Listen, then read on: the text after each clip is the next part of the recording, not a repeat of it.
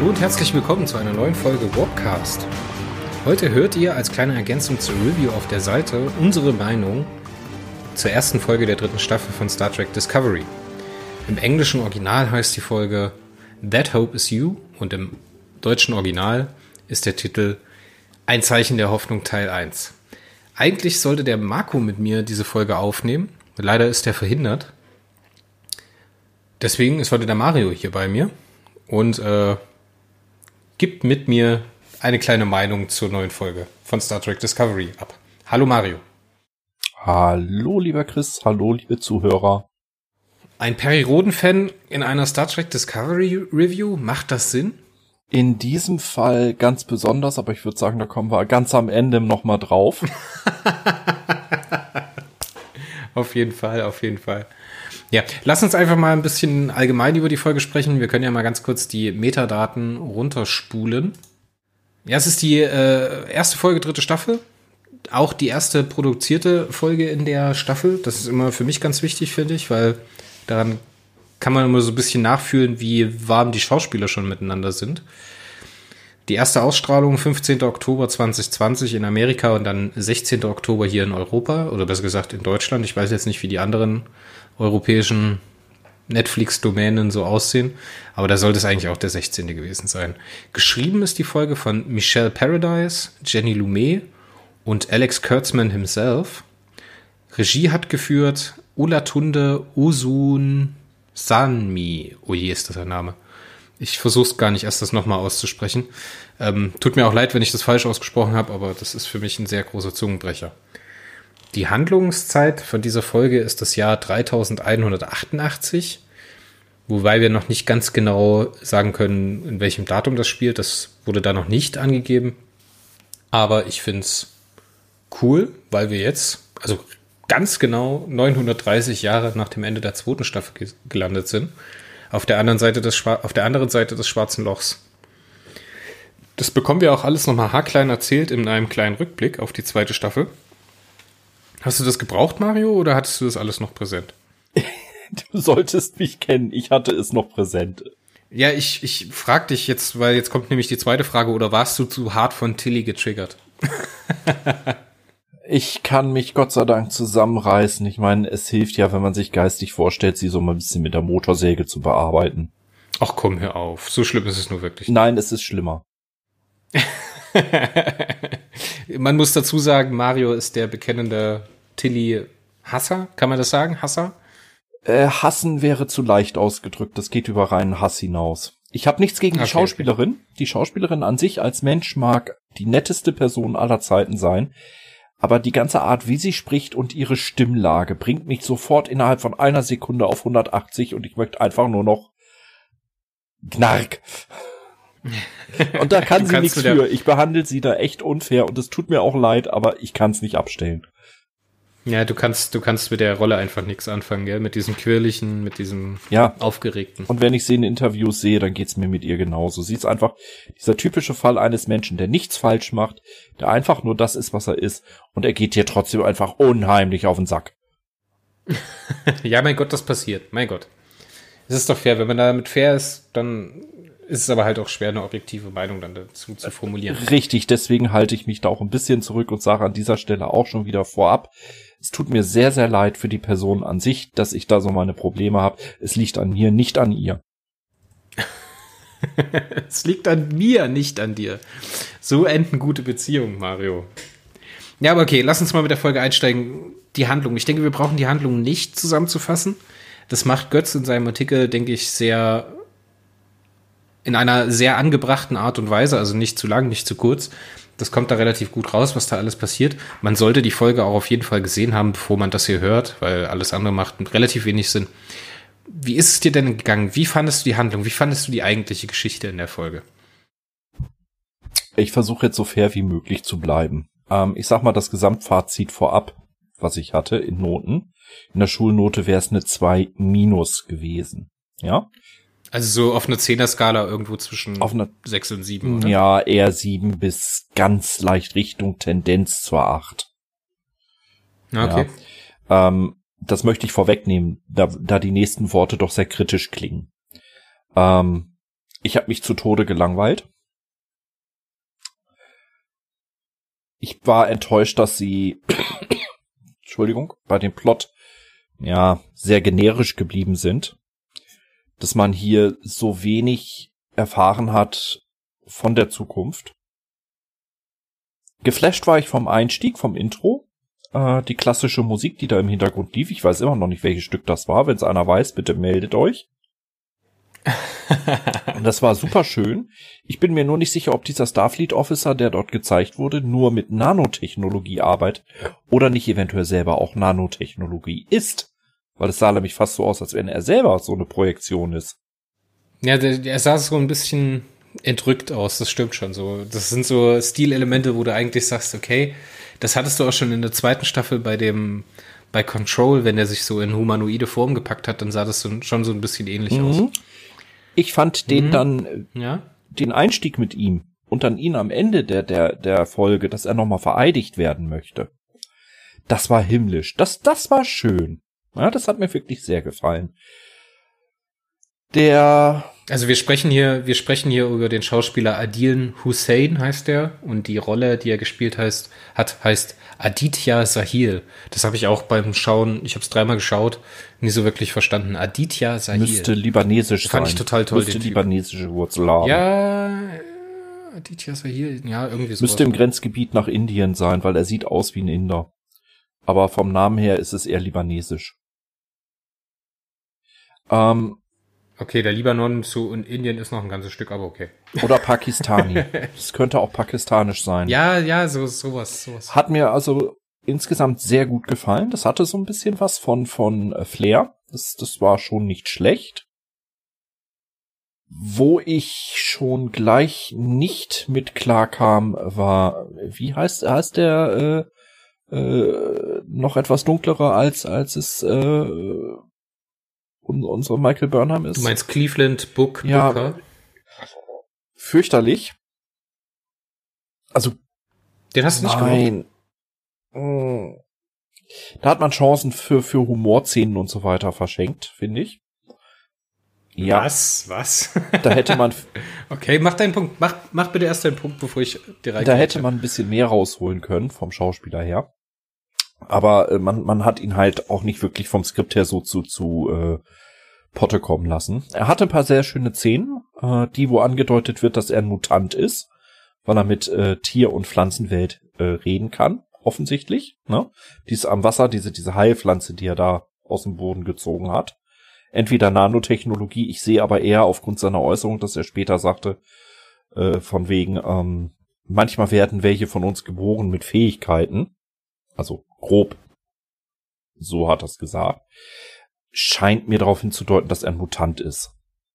Ja, irgendwie sowas. Das sind ja bei Star Trek keine Mutanten, sondern eher wird das dann irgendwie erklärt. Ähm, aber dieses, dieses äh, rein geistige, das ist ja dann immer mit der Spezies zusammenhängt bei Star ja, Trek. und da man ist es ja auch nicht, es ist ja auch nicht gesetzt, ob er jetzt ein Mensch ist oder ob er irgendein Alien ist. Das wird ja nicht erzählt. Also es wird nicht zu irgendeiner Spezies hinzu der war stark, aber man hätte noch mehr rausholen können. Was mich unheimlich zu Anfang gleich genervt hat.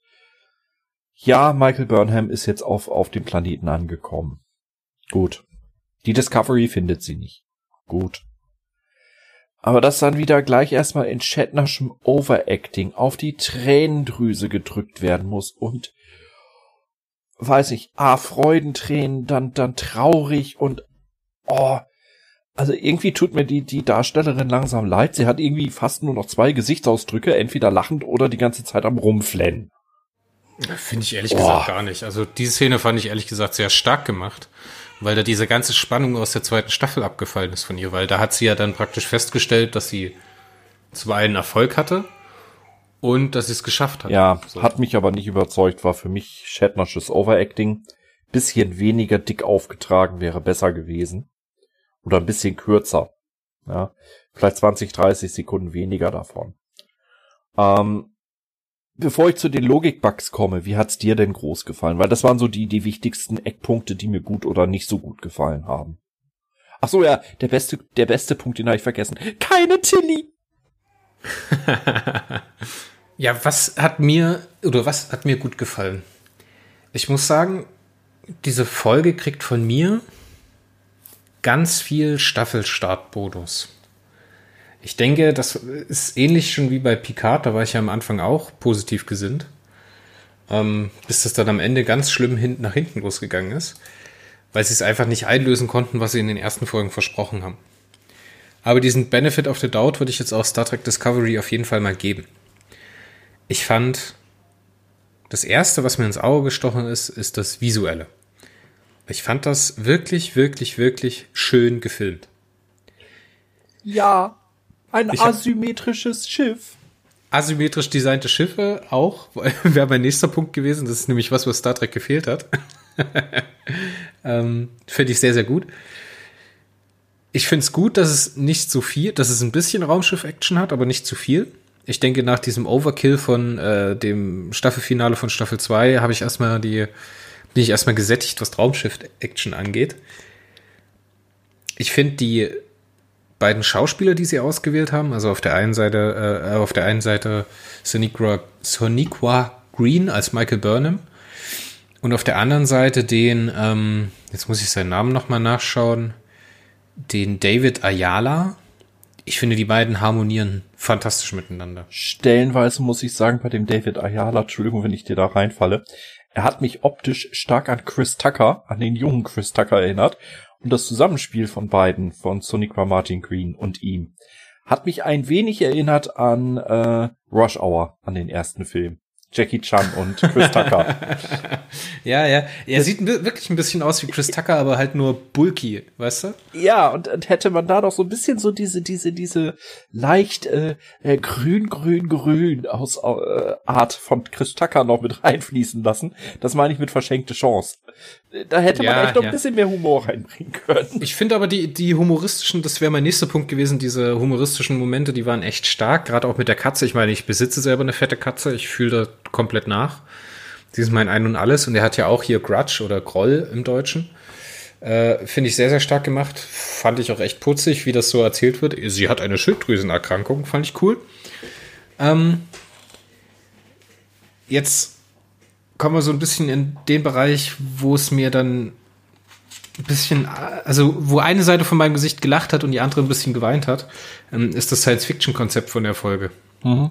Ich finde es total stark, wie das am Ende rauskommt, dass er halt nicht bloß so ein äh, hedonistischer Kurier ist, der bloß für sich selbst arbeitet, ne?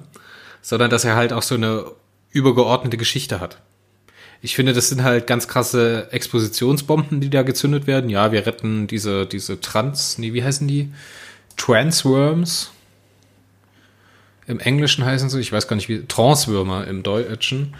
Ähm, fand ich cool, dass es mit drin ist, so eine Art Naturschutz-Story, WWF-Plot, um Wale zu retten, ähm, zurück in die Gegenwart, beziehungsweise The Voyage Home. Der vierte Film ist ja ähnlich gelagert. Finde ich cool, dass es mit drin ist. Ich finde es cool, dass seine, dass seine besonderen Fähigkeiten, wie gerade du das angesprochen hast mit der Pflanze oder als er Molly, den Wurm, äh, dazu ermutigt hat, Burnham wieder auszuspucken, und ihr alle habt euch wahrscheinlich gedacht, schluck sie runter, schluck sie runter, schluck sie runter, schluck sie runter. ähm, fand ich cool. Und ich fand es auch cool, dass es nicht auserzählt ist. Ich fand cool, dass das offen bleibt und ich bin gespannt, was sie daraus machen und wie sie das einflechten. Ist dir mal aufgefallen, dass bei den, äh, bei den wirklich menschlichen oder humanoiden, die wirklich jetzt keine Andorianer sind oder Orione oder sowas, dass da kein einziger äh, weißer Europäer mit dabei gewesen ist. Ja. Finde ich eine fantastische Message, gerade im Jahr 2020, dass man da den Mut aufgebracht hat, sowas zu machen. Und das finde ich auch äh, eine Sache, die Star Trek gut steht, da so ein Zeichen zu setzen und mit so einem äh, Staffelauftakt an den Start zu gehen. Also, ne? Wir wollen jetzt den ganzen Hintergrund dazu nicht äh, weiter besprechen, aber ich finde es gut, ich finde es stark, dass sie nur afroamerikanische, beziehungsweise ähm, wir, ich kann es auch nicht ganz verorten, pakistanisch, indische äh, Schauspieler dabei haben, auch am Ende dann, wo es diese kleine Gruppe von Naturschützern gibt, da ist auch kein klassischer weißer europäischer Schauspieler mit dabei. Fand ich gut. Ist mir aber nicht zu weit, weit genug gegangen. Man hätte da ein bisschen mehr, man hätte das auch noch in Worte fassen können. Weißt du, man hätte das auch noch die Ebene weitertragen können. Da kann ich vielleicht mal ganz kurz äh, Perry Roden einlenken da bin ich ja wieder so einer. Ähm, die meisten Menschen in der Zukunft, das haben sie mittlerweile leider wieder ein bisschen aufgeweicht, das Konzept, wurden als ähm, braunhäutig und ähm, leicht mandelförmige Augen, aber halt immer noch keine, Entschuldigung, ich weiß politisch unkorrekt, Schlitzaugen. Also sprich, man hat einfach die, die ganzen ähm, Phänotypen des Menschen zusammengewürfelt. Und dabei kommt nun mal ein dunkelhäutiger oder braunhäutiger raus. Samtbraun. Ist ja nebensächlich. Ja, aber ist ja keine Star Trek ist keine Futurologie, ne? Nee, also, aber aber das, das als hochpolierte ähm, oder hochprognostizierte Entwicklung, äh, dass dass sich gerade auf einer geeinten Erde, wie es ja in Star Trek sein soll, im Endeffekt das Aussehen der einzelnen Hauttypen mittlerweile anpasst, weil jeder untereinander heiratet und so weiter. Ist doch völlig super. Ist, ist finde ich gut. Passt.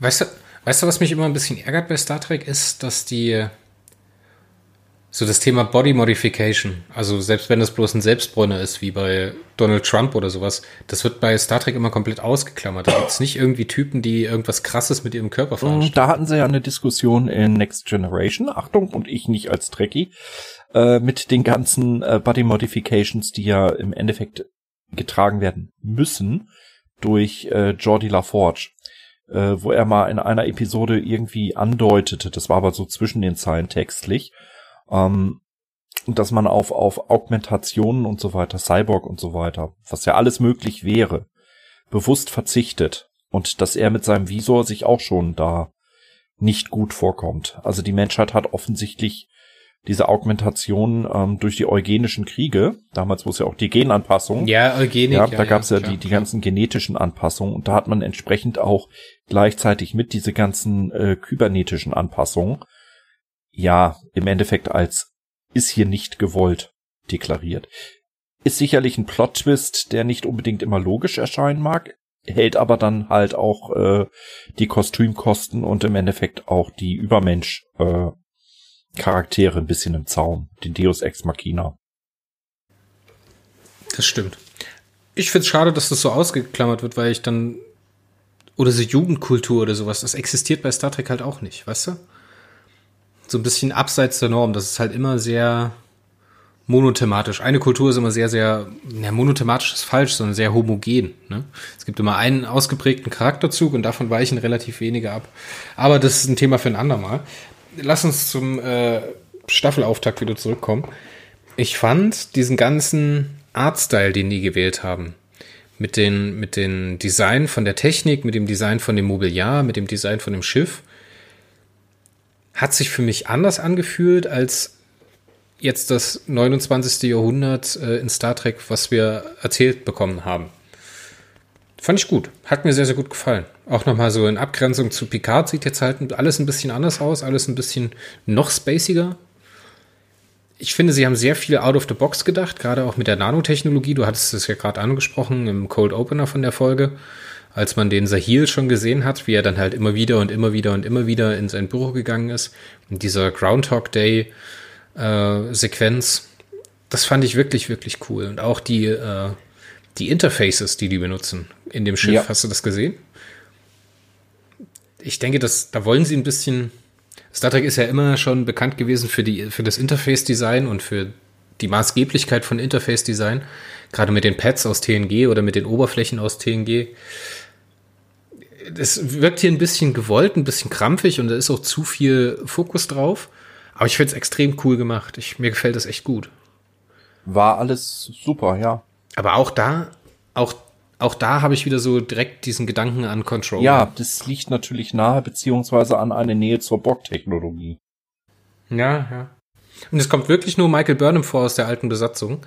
Übrigens ist damit Michael Burnham beziehungsweise Soniqua Martin Green heißt sie, Soniqua Martin Green, genau. Ähm, die einzige Schauspielerin in Star Trek Discovery, die wirklich in jeder Folge aufgetaucht ist. Wie fandest du sie in der Folge? Hat sie jetzt bloß negative Sachen gehabt? Ich denke da gerade an die Drogenszene, die hat dir doch bestimmt ganz gut gefallen. Nein. Hat sie nicht? Ich fand die fantastisch. Da war sie praktisch Tilly. Ja, eben. Oh. also ist Tilly doch ein bisschen da. Ich fand die Anspielung auf Tilly vor allen Dingen sehr gut, wo sie so sagt, sie sollten dieses, dieses Zeug niemals meiner rothaarigen Freundin geben. Ich möchte mich da nicht allzu sehr zu äußern. Das würde gegenüber der Darstellerin wie auch äh, dem Charakter gegenüber unfair sein. Also ich bin kein Fan von von Michael Burnham. Ich meine, ich kann mit dem Charakter leben, aber es ist auch diesmal wieder, sie ist wieder so dieser über über, über, über, über, über Charakter. Die sollten Discovery langsam eigentlich in äh, The Michael Burnham Show umbenennen. Ernsthaft. Ja, aber okay, wenn dir das nach zwei Folgen nicht, äh, nach zwei Staffeln nicht geschmeckt hat, dann ist, dann, wenn, das, wenn wir es jetzt nicht reviewen würden oder nicht für äh, Warpcore arbeiten würden, würde ich sagen, dann, warum guckst du es dann? Ne? Weil also, mir die Serie an sich vom, vom Writing her, von den Storylines her bisher relativ gut gefallen hat weil sie Potenzial hat.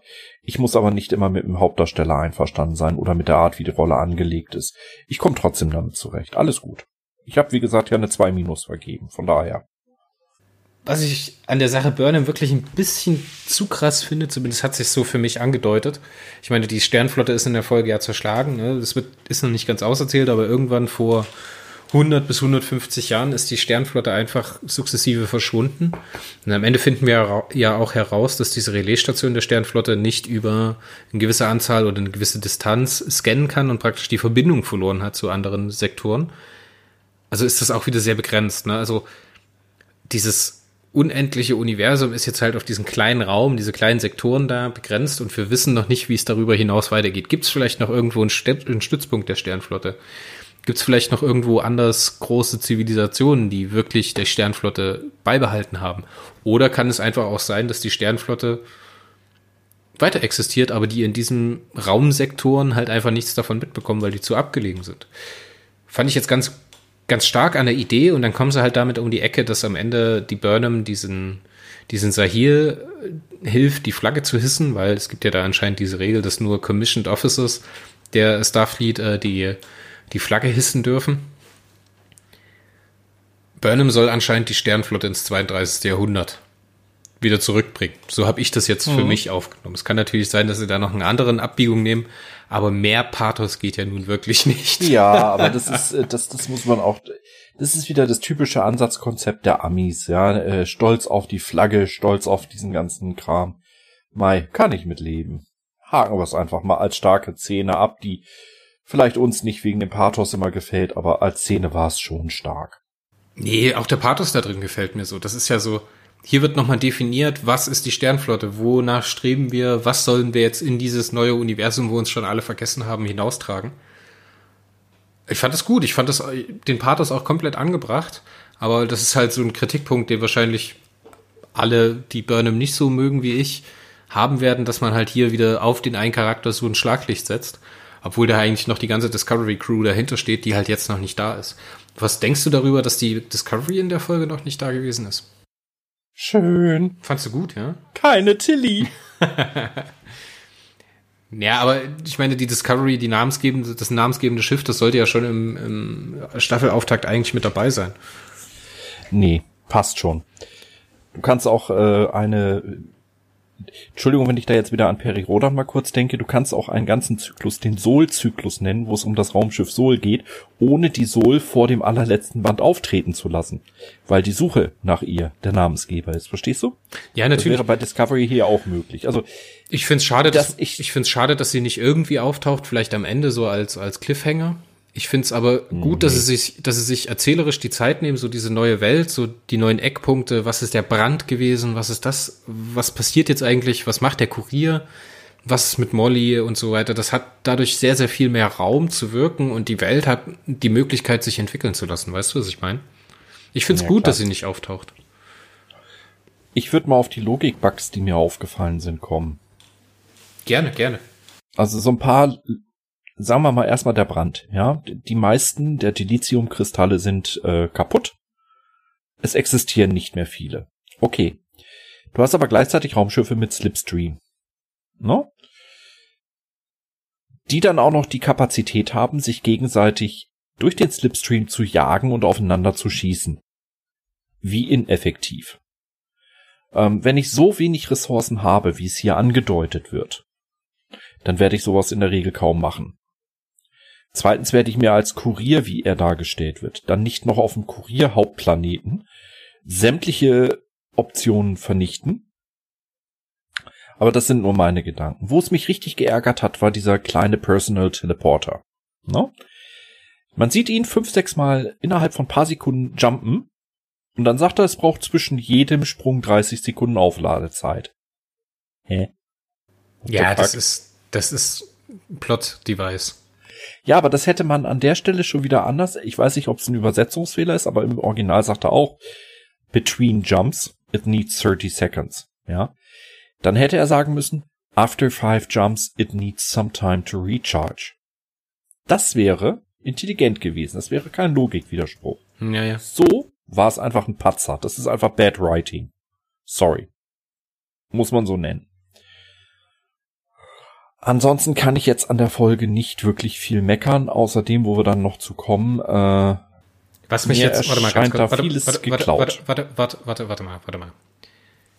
Was, ich bin mir jetzt nicht ganz sicher, aber ich glaube, der Quanten-Slipstream-Antrieb, so wie er in Star Trek beschrieben ist, der taucht ja dann schon bei Voyager auf, hat grundsätzlich nichts mit dem, also ich glaube, ich müsste das jetzt nochmal nachschauen. Ich bin mir wirklich nicht sicher, hat nichts mit Delizium zu tun. Das ist auch Doch hat er in diesem äh, Fall schon. Denn sonst würde er ja nicht aussagen, der liebe Booker. Sie geben dir genau so viel Delizium, wie du brauchst, um von A nach B und zurück nach A zu fliegen. Aha. Ja, aber als er dann, als er dann die Option durchgeht, sagt er ja auch, wir haben jetzt diesen Stoff Zickezacke. Aha, nein, wir können also nicht mit Quantenslipstream Slipstream fliegen. Und dann erst später kommt er zum Delizium. Ja, aber offensichtlich wird Dilithium dafür gebraucht, weil sonst könnte er ja von A nach B zurück nach A fliegen. Ohne Nein, Dilithium, wenn er den Slipstream hätte. Er, er sagt ja irgendwas, ja, meiner ist geplatzt wie eine Litchi, als du mich gerammt hast. Ja, ah, das müsste ich jetzt noch mal, das müssten wir jetzt noch mal genau nachschauen. Da bin ich mir jetzt wirklich nicht sicher, ob wir da nicht vielleicht auf dem Holzweg sind. Ja, und warten wir mal die Aussagen in den nächsten äh, äh, Folgen ab. Okay, lass uns mal ganz kurz die Komponenten zusammenführen, um dann noch mal auf unsere auf unsere These zu kommen, dass es da vielleicht eine inhaltliche Nähe zu einem anderen Science-Fiction-Franchise gibt. Wir sind äh, eine bestimmte Zeit in die Zukunft gesprungen mit einem Schiff und einer Besatzung. Um uns herum hat die Welt sich aber weitergedreht. Es sind 900 Jahre vergangen. Wir kommen wieder in dieses Universum und verstehen erstmal nichts. Wir wissen nicht, wo unsere Leute sind. Man sagt, die sind weg, die Sternflotte gibt's nicht mehr. Ähm, die Möglichkeit zur interstellaren Reise ist eingeschränkt worden durch den Brand. Oder nennen wir es Hyperkorrosion. ja. Also, was ich sagen, wo ich rauf hinaus will, das sind halt wirklich sehr, sehr viele Bausteine. Und wir haben auch, als wir gestern drüber geschrieben haben, kurz nachdem wir die Folge gesehen hatten, ähm, es fällt schon deutlich ins Auge, dass da, es kann Zufall sein, ne? aber es sind halt wirklich so ein paar Komponenten, die wirklich so ähnlich sind zum Perry-Roden-Zyklus Mythos, also praktisch 3000 bis 3099. Ähm, das war mir ein bisschen zu viel als nur, um nur Zufall zu sein. Weißt du, was ich meine?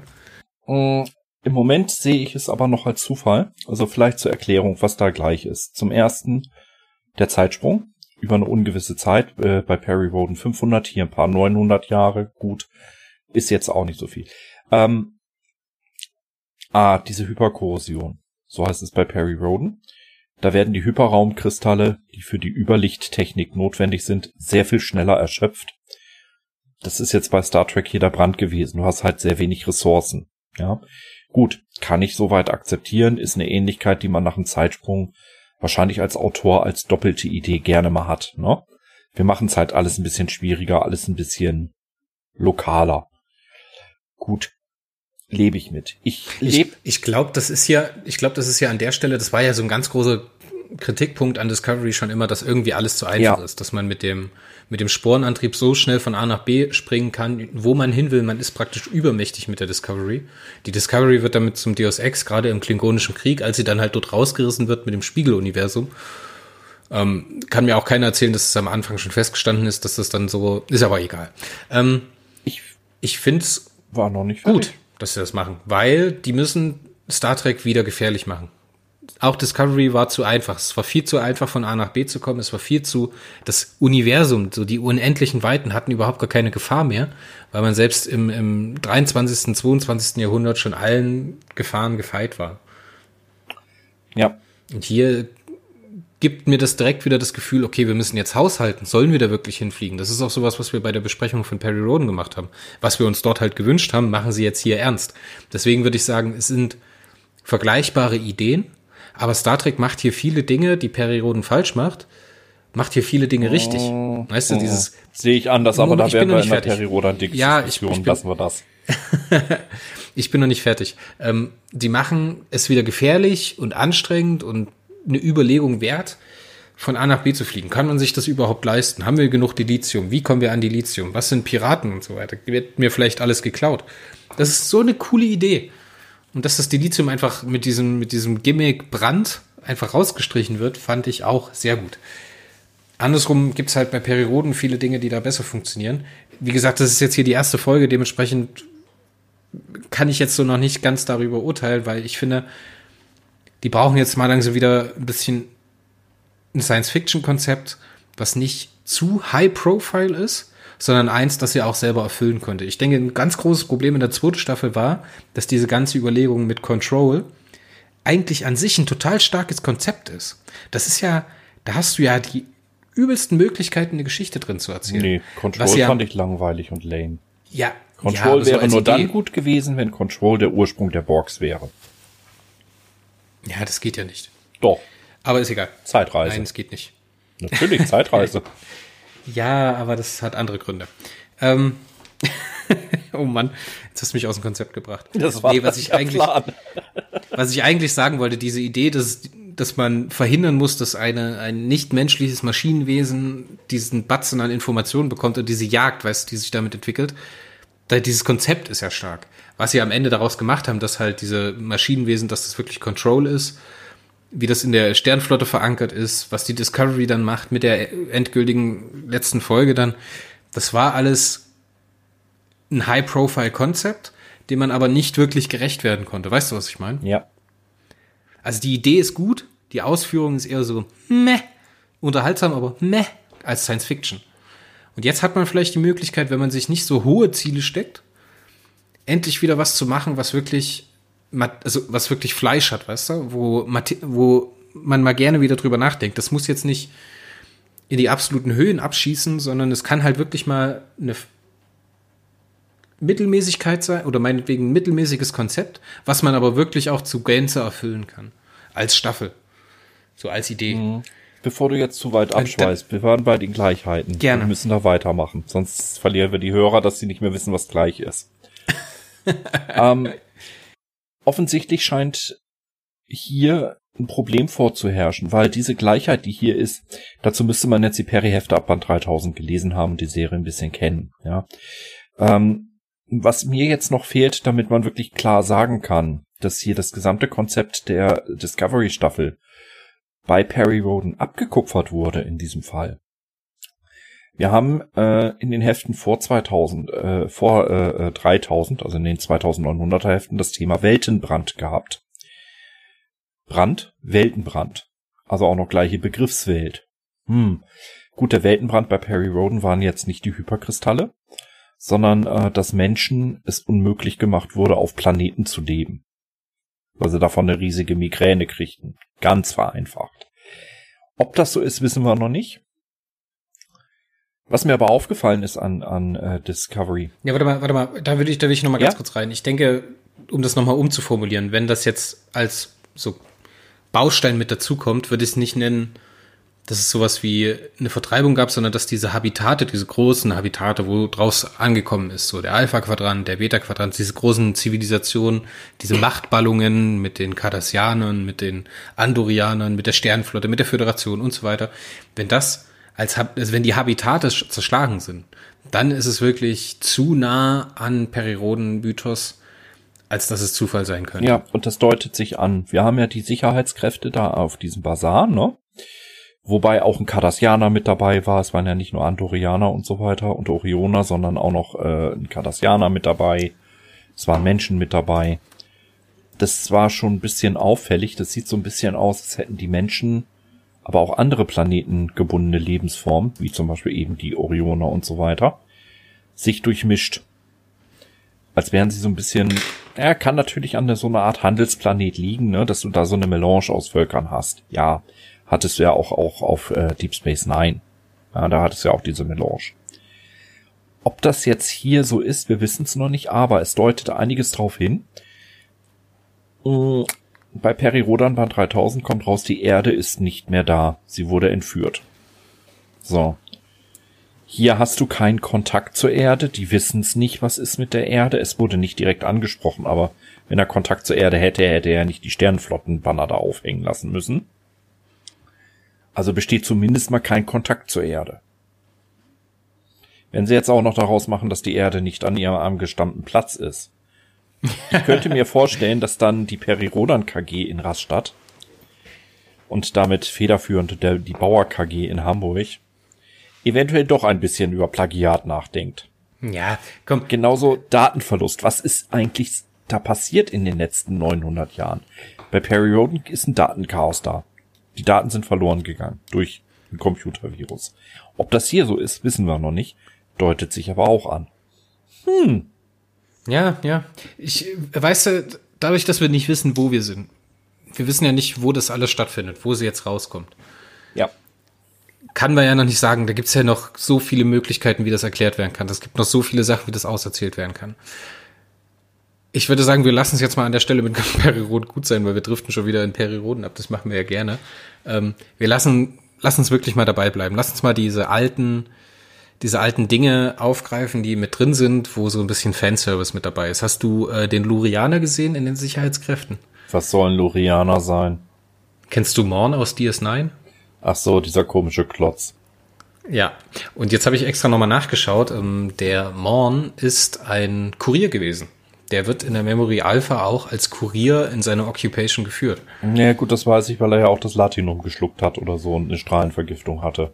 Ja, fantastisch. Ich liebe Morn und ich find's cool, dass er da so in dieses einfach so auftaucht, so komplett unkommentiert. Ist er das vielleicht? Ist es nicht?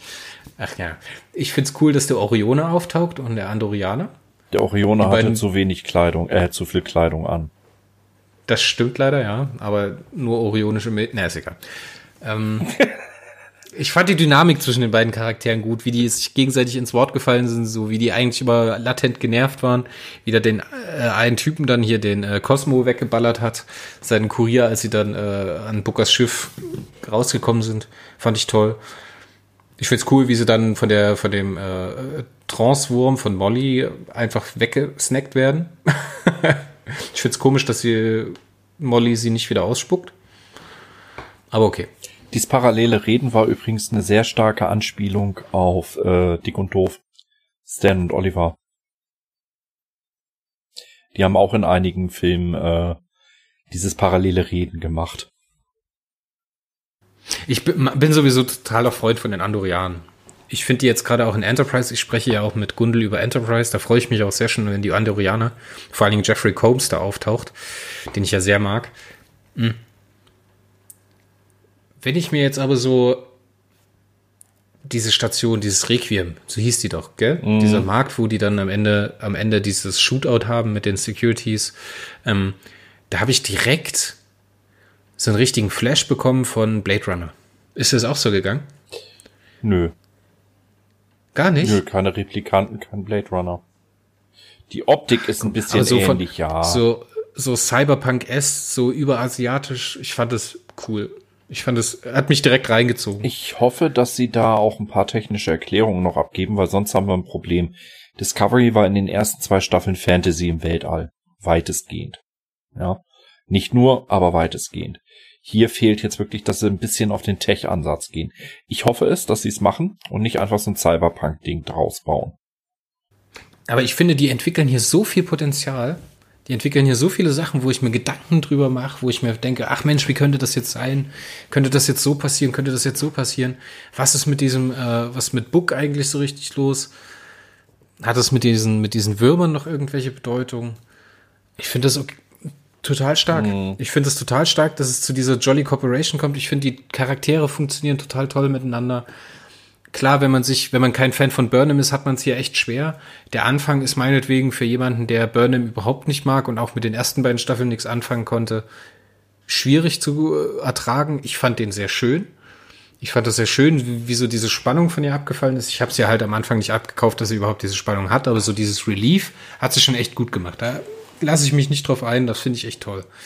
Ich fand den, äh, den Sahil fantastisch, ich fand diesen, diesen, diese Würde, die der ausgestrahlt hat. Weißt, weißt du, was ich meine? Ja. Ich höre dir zu. Ja, diese Würde, die fand ich so wirklich schön. Das fand ich wirklich stark. Und von dem will ich auf jeden Fall noch mehr sehen. Und ich fand auch so, wie er gesprochen hat, wie er seine Sachen begründet hat, der war so irgendwie die Manifestation vom Star Trek-Fan in dieser Serie. Wir haben jetzt 40 Jahre gewartet und jetzt soll es wieder losgehen. Weißt du, was ich meine? Ja, aber ich denke, da bist du jetzt an der Stelle und das sehe ich jetzt vielleicht als nicht tracky, aber als durchaus jemand, der gute Science-Fiction-Filme und Serien mag, äh, ein bisschen kritischer. Wir reden hier über eine Produktion von Netflix mit zehn oder zwölf Folgen. Ja, du interpretierst jetzt ja oder 13, 13, 13. jetzt, ja, also noch nicht mal eine echte Staffel. Wir haben bisher eigentlich nur eine Staffel TNG, wenn man es jetzt mal so vergleicht bisher von von Discovery. Ähm, das hat andere Gründe. Diese okay. Short Storylines bieten dir häufig nicht die Möglichkeit, so viel Tiefe, wie du es jetzt rein interpretierst oder interpretieren möchtest, wirklich auch auszuloten. Und das ist das, wo sie bisher in den ersten beiden Staffeln auch unheimlich versagt haben. Was mich auch unheimlich ärgerlich macht auf die ersten zwei Staffeln, die ich ansonsten als durchschnittlich gute Science-Fiction-Unterhaltung finde. Ja, also ich fand, fand Discovery jetzt nicht so schlecht wie viele Altfans oder so. Aber es ist, äh, es fehlt mir persönlich halt bisher noch, noch dieses, Ausloten der ganzen Plots, die du angesprochen hast, der ganzen Möglichkeiten. Und ich weiß nicht, ob das eventuell äh, nicht auch hier wieder unter den Tisch fällt, weil es sind halt nur 13 Folgen. Ja, aber ich, ich hoffe, ich hoffe für die Staffel, dass sie sich jetzt nicht wieder wie am Anfang von der zweiten Staffel und am Anfang von der ersten Staffel den Teller so vollknallen mit Sachen, die sie am Ende nicht auserzählen können. Wenn die jetzt meinetwegen so zwei Folgen mit Fragestellungen und Exposition vollbomben wo sind wir? Was ist hier passiert? So, wir haben ja jetzt schon einen ganzen Plot an Fragen. Und der reicht meiner Meinung nach schon, eine ganze Staffel mit 13 Folgen zu erzählen. Da muss jetzt nicht Aber mehr viel dazu kommen. Da kann sich noch mal ein bisschen was verändern. Ja, natürlich, wird, ist ja auch okay. Vielleicht wird ja einiges einfacher, anderes umfassender erklärt. Finde ich auch nicht schlimm. Aber sie dürfen halt nicht den Fehler machen, wieder zu hoch zu schießen im Konzept. Wenn sie jetzt wieder diese Religionsmetapher wie in der zweiten Staffel haben wollen, wenn sie diese ewige Kriegsgeschichte in der ersten Staffel auserzählen wollen und sich dann zusätzlich nach oben drauf knallen die Storyline mit Lorca. So, dass, dass man halt nicht beides gleichzeitig auserzählen kann. Ist okay. Ich fände es total stark, wenn sie sich jetzt wirklich die Ruhe nehmen und die Zeit nehmen, zwei, drei Folgen eine Suche nach der Discovery Aber zu machen. Aber auch da dass, dass Michael Burnham dieses neue Universum erstmal entdecken muss, dass es ja. unterschiedliche Stationen gibt. Was vielleicht, dass sie auf die Spurensuche nach der Föderation gibt. Das ist so aber spannend. Sind, so, aber dann ist es natürlich doof, das dass die Sachen, da sind, da bin ich auch bei dir. Also, das ist so ein Manko, was ich bei heutigen Science-Fiction-Autoren, egal ob es jetzt äh, TV-Serie, ob es jetzt Netflix-Serie oder ob es jetzt Buchform ist, ja. Ähm, die relevanten Sachen werden abgewürgt werden nicht zu Ende erzählt. Und sie haben zwar bisher immer einen sehr guten Aufbau einer Story. Das ist auch bei Perry Roden nicht anders. Der Aufbau an sich ist gut. In der Mittelphase schwächeln sie dann, weil sie sich verzetteln. Und der Payoff am Ende ist wie bei Stephen King. Ach ja, jetzt ist mir nichts mehr eingefallen. Hm, hm, hm. Hau ich halt eine Atombombe drauf. Hm.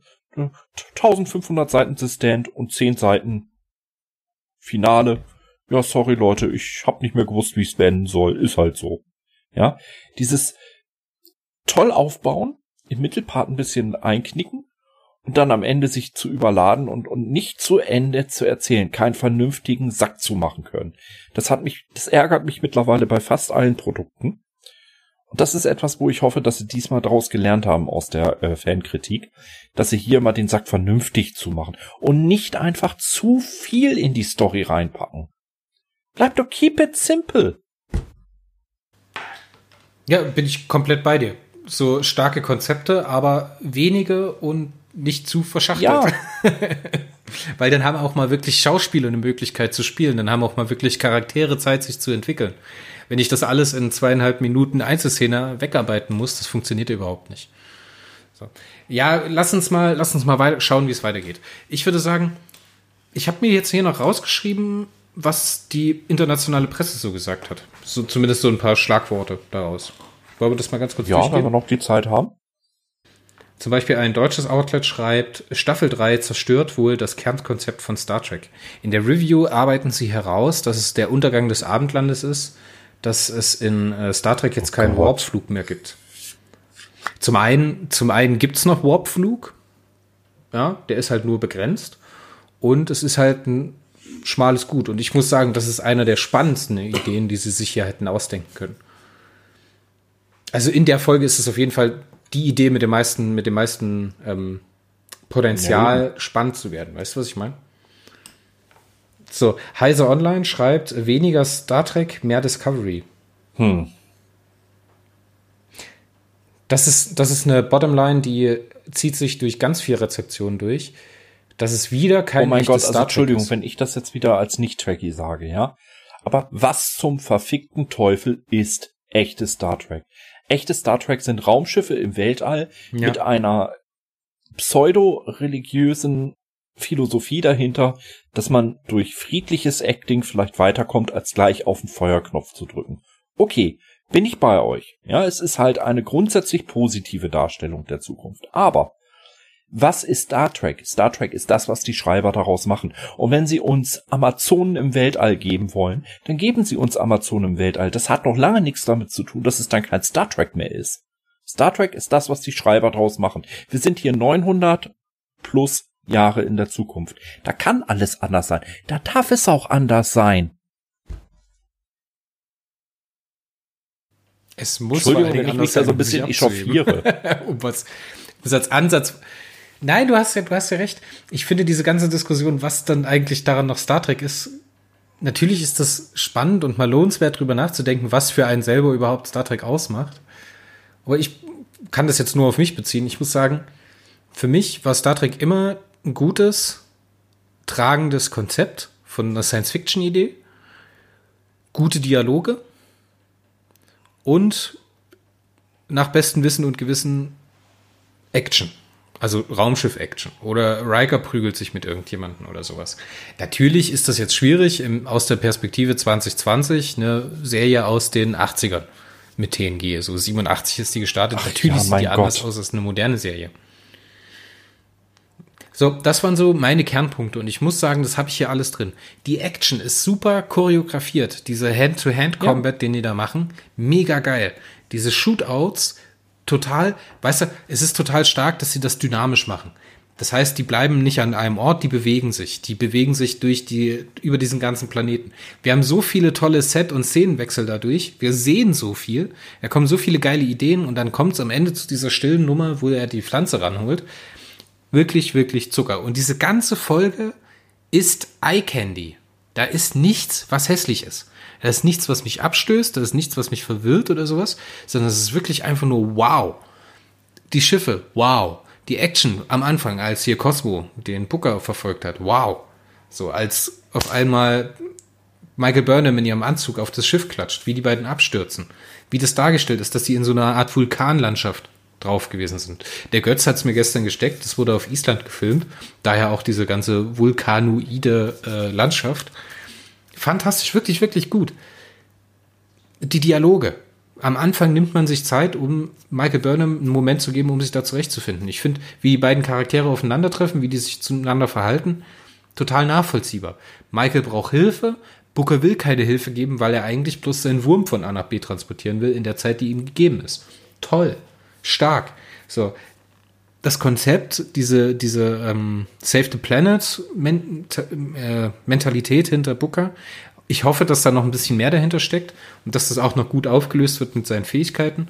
Total spannend. Total mysteriös, aber spannend. So hoffentlich wird es vielleicht noch ein bisschen drauf eingegangen, was mit seiner Familie jetzt ist, was ihn da so abstößt oder sowas. So am Ende diese, diese diese Station. Ne? Ich find's stark, wenn in der Star Trek-Folge, selbst wenn man eine Einzelfolge hat, am Ende von der Einzelfolge man in der Gesamthandlung einen Schritt weitergekommen ist. Und das macht man hier, weil Book bringt ja dann am Ende die Michael zu dieser Relaisstation und stellt sie dem Sahil vor. Toll. Man ist einen Schritt vorangekommen. Und hoffentlich kommt es jetzt bald darauf hinaus, dass Michael mit irgendeinem Schiff unterwegs ist. Vielleicht nicht unbedingt mit Book oder sowas, aber naja.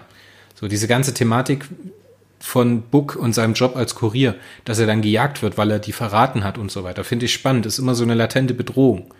Dadurch, dass es den Quantenslipstream gibt und diese Ressourcenknappheit ist, kommt halt auch immer, kann es immer passieren, dass man irgendwo überfallen wird. Weil es einfach jemanden geben kann. Sorry, wenn ich da nochmal ins Wort falle. Lass mich kurz den Satz Klar. zu Ende machen, dass irgendjemand irgendwo auftaucht, wo er halt gerade nicht hingehören sollte.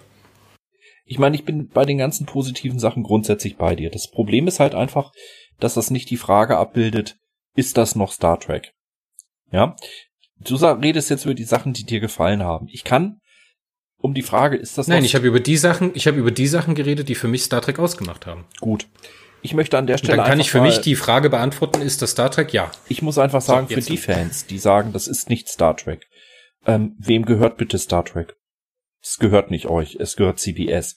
Und wenn CBS uns die Simpsons im Weltall bringen will, in Raumschiffen mit Untertassensektion, dann ist das Star Trek.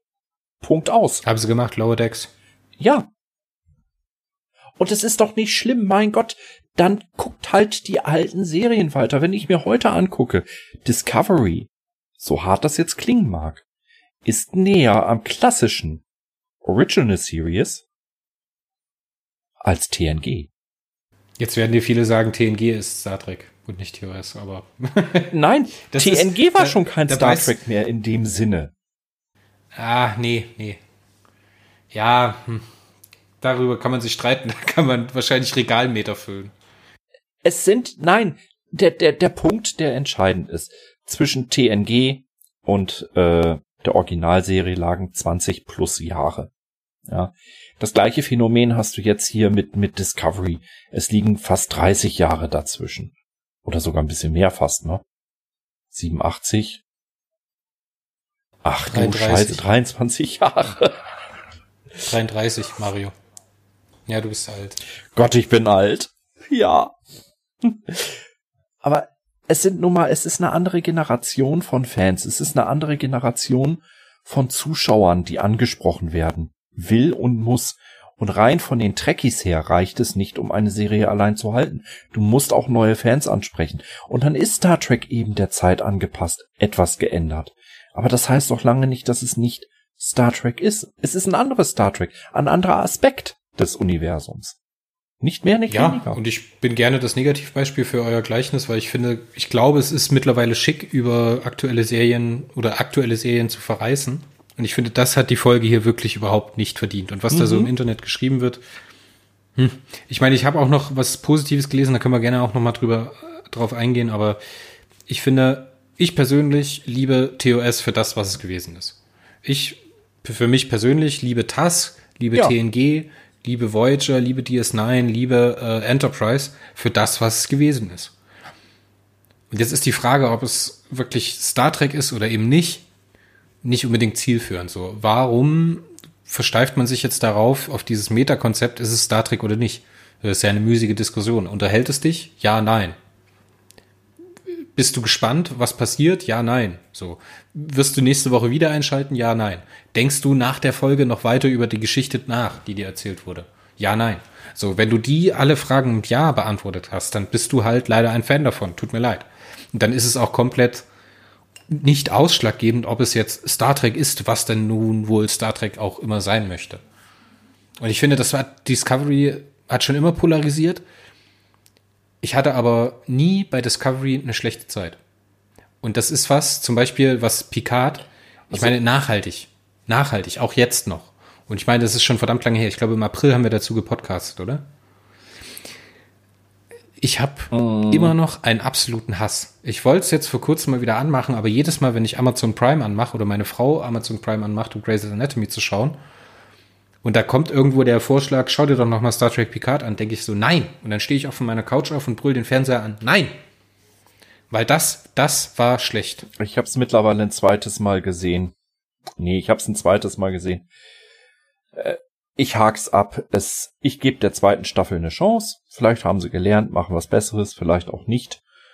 Ähm, und was das andere betrifft, weißt du, das Ganze ist so ein bisschen parallel das, was die Peri-Rodan-Leserschaft eigentlich schon seit 60 Jahren erlebt. Ja, da gibt's ein paar Eckpunkte, wo die Serie sich stark geändert hat. Der eine war Band 400, der nächste war Band 500, Band 1000.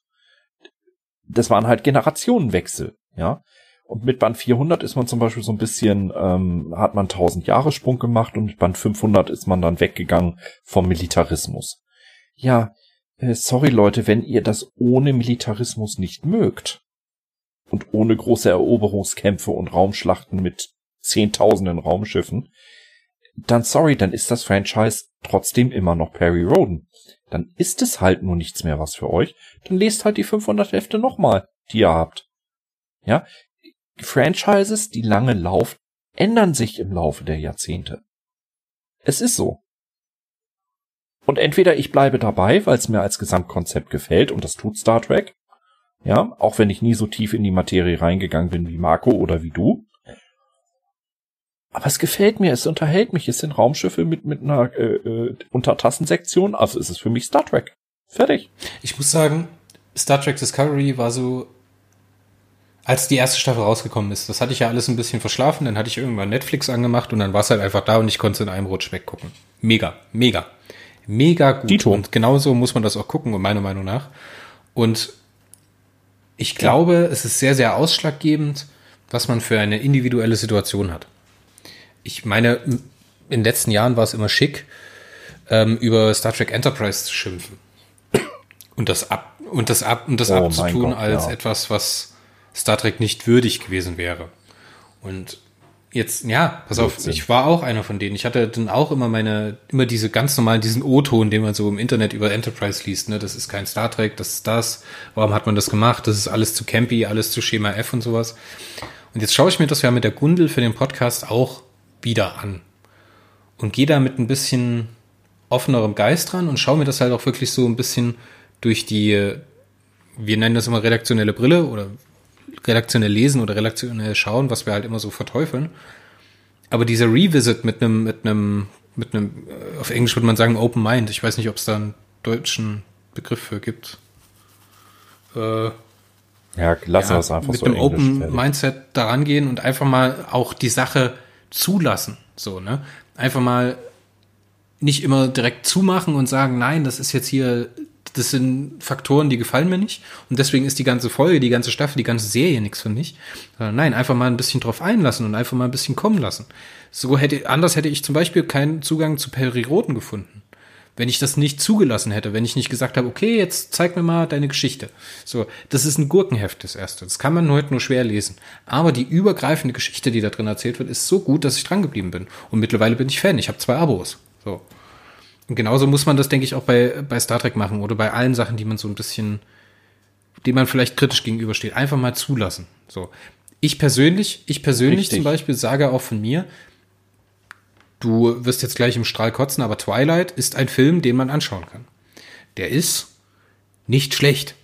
Dass der nichts für uns ist und dass der unseren Geschmack nicht anspricht, klar. Aber es gibt halt viele Teenies oder dieses, dieses ganze Kino für Heranwachsende. Da gibt's ja Maze Runner, dann gibt's äh, die Hunger Games oder sowas.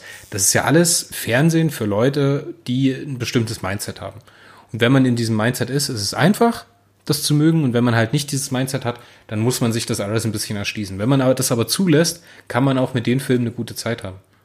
Wenn man sich halt nur sagt, wenn man sich halt also nur einredet, das ist Schmutz oder das lese ich nicht oder das ist mir zu komplex oder da will ich nicht drüber nachdenken oder sowas, dann ist man aber halt auch nicht in der Situation, wo man objektiv eine Meinung drüber äußern sollte. Also ich muss sagen, ich wurde bei Twilight in den Filmen wie in den Büchern intellektuell vergewaltigt. Weil so niedrig ansetzen, so niveaulos kann ich nicht sein. Also ist es nichts für mich. Deswegen rede, äh, deswegen rede ich es aber nicht anderen schlecht oder stelle mich hin und sage, das hat aber mit Vampiren nichts zu tun. Es sind halt glitzernde Vampire. Mein Gott, es ist Literatur für junge heranwachsende Mädchen im Alter von 12 bis 18 ja, es ist auch ein bisschen eine Coming-of-Age-Geschichte, so wie Harry Potter für uns Jungs das ist. Mein Gott, wenn's die Mädels mögen, dann sollen sie es gucken. Ja, das gibt mir doch lange nicht das Recht zu sagen, das sind keine Vampire. Und genauso ist es mit dem mit Star Trek. Star Trek ist das, was CBS sagt, dass Star Trek ist. Und entweder ich mag es und gucke es oder ich lasse es. Aber diese ganze Kritik, die da jetzt wieder kommt, das ist aber nicht der Geist von Star Trek. Leute, ja, das, das ist, kommt das bitte ist mal nicht klar. valide. Also das, ja, ich denke, das haben wir jetzt äh, erschöpfend, ja, erschöpfend diskutiert. Ähm, lass uns mal ganz kurz noch das Fazit zusammenfassen.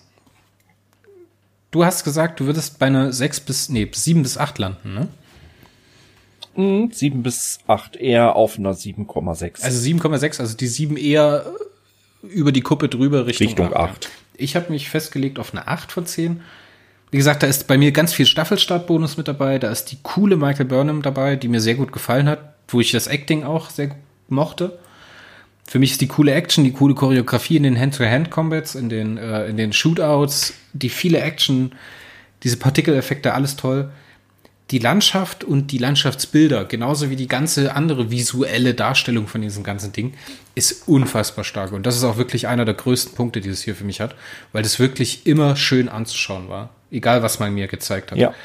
Ich fand diese Tongue-in-Cheek-Momente gut mit Morn oder mit der Katze oder sowas. Das war nicht zu viel. Es war, hat sich natürlich für mich angefühlt. Das ist immer ganz wichtig, finde ich, dass das jetzt nicht so, de, de, de, schau hier, ein Witz, das ist mir ganz wichtig. Und ein Minuspunkt, den ich habe, ist zum Beispiel, oder ist abschließend gesagt, das leider nur zu schwache oder nur zu schwach ausgearbeitete Science-Fiction-Konzept, was aber für mich absolut ausreicht für den Staffelauftakt. Jetzt sind hier andere Sachen im Vordergrund, die man gepackt hat. Wenn ich mich jetzt noch auf eine negative Sache festlegen müsste, dann ist es der fehlende Cliffhanger, dass man nicht sieht, was mit der Discovery passiert ist.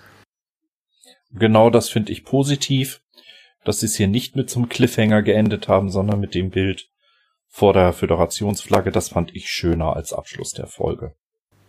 Ah, ich hätte es halt stark gefunden, hätte man irgendwie so gesagt. Der, Nö, der, so letzte, der, letzte, der letzte Shot zeigt so irgendwie die flackernden Lichter an der Discovery und man weiß nicht, haben sie es geschafft, haben sie es nicht geschafft. Ah, finde ich spannend. Nö, so ist es ein schönes, so ist es ein richtig schönes Standalone. Finde ich toll. Ich denke nicht. Sind zwei Teile richtig gelungen. Ich denke nicht, dass es ein Standard. Cliffhanger hatten wir.